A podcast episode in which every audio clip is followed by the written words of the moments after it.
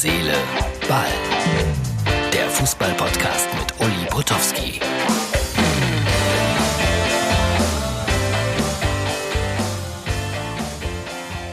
Das ist die Ausgabe Nummer 230 vom 4. April 2020. Herz, Seele, Ball.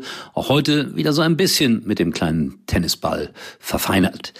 Die Saison soll bis Ende Juni laufen, die Fußballsaison. Es wird auch, wenn sie denn zu Ende gehen sollte, überhaupt gar nicht anders gehen, finde ich. Und eine gute Nachricht für Hansi Flick. Sein Vertrag wurde für weitere drei Jahre verlängert. Ich finde, er hat es auch absolut verdient. Ich kenne Hansi Flick ein ganz klein wenig näher. Wir haben uns kennengelernt vor einigen Jahren. Da war er noch Trainer bei Hoffenheim in der, bin gerade am überlegen, dritten oder vierten Liga. War wie selbstverständlich, dass er nach einer Podiumsdiskussion sich mit mir ganz, ganz lange unterhalten hat über alles Mögliche und das war super angenehm. Und äh, wenn ich ihn jetzt in der Bundesliga wieder treffe, ist das kein Deut anders. Und damit will ich sagen, das spricht schon für den Mann, weil es ist nicht so ganz leicht, Cheftrainer beim FC Bayern zu werden und sich nicht wesentlich zu verändern. Natürlich ein bisschen verändern wir uns alle, aber er hat sich wirklich nicht wesentlich verändert. Also, beidseitig das Vertrauen ausgesprochen, freut mich. Ich hoffe, er wird entsprechenden Erfolg haben.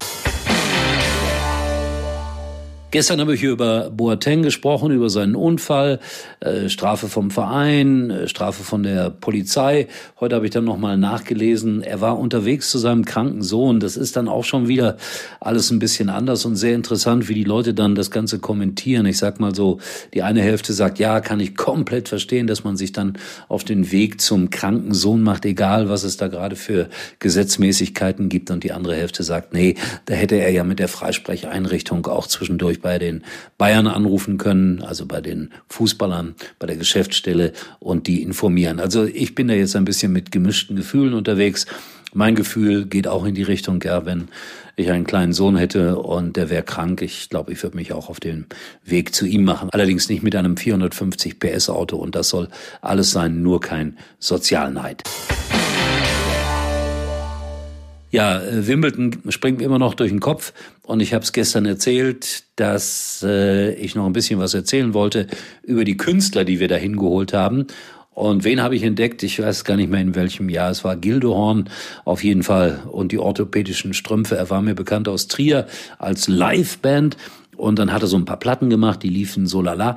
Und da haben wir bei RTL uns gedacht, er könnte uns mal während eines Wimbledon-Turniers begleiten. Äh, es war schnell ein Deal gemacht. Er schrieb ein Lied, einen Text, äh, Steffi Graf, Tennis vom anderen Stern nach einer Melodie der Bee Gees. Und das Verrückte war, wir ließen ihn dann nach Wimbledon kommen und er ging in seinen komischen Klamotten 14 Tage über die Anlage von Wimbledon und die Engländer staunten nicht schlecht, obwohl da schon viele, viele verrückte Gestalten immer wieder über diese wunderbare Anlage gelaufen sind. Also indirekt bin ich also auch so ein bisschen Angeber, Angeber, Angeber, der Entdecker von Gildo Horn.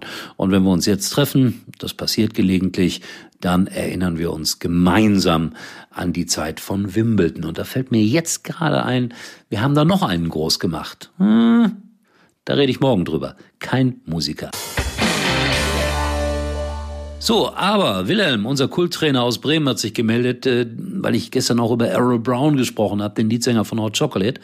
Everyone's a Winner fiel ihm ein. Das war nicht das Lied, das er bei uns in Wimbledon gesungen hat, sondern This Time I Know Is Forever hieß das, glaube ich. Und man glaubt es nicht, es war eine Komposition von, man glaubt es wirklich nicht, Dieter Bohlen. Der hat auch damals schon seine Finger überall im Spiel, weit vor Superstar und was weiß ich. Da gab es noch nicht so eine enge Bindung an RTL, aber er hat äh, dieses Lied damals geschrieben und da durfte ich dann Errol Brown bei uns im Studio begrüßen, den legendären Leadsänger von Hot Chocolate. Und das war auch ein ganz, ganz prima Kerl, ohne jegliche Stahlallüren. Ich sag's immer wieder, die ganz, ganz, ganz, ganz Großen, die haben keine Stahlallüren.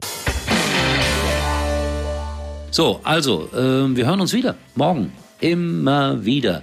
Es ist so, wie es ist. Herz, Seele, Ball, bleibt euch treu. Wir sind äh, dann am Sonntag mit einer neuen Ausgabe da. Soll ja wunderschönes Wetter geben.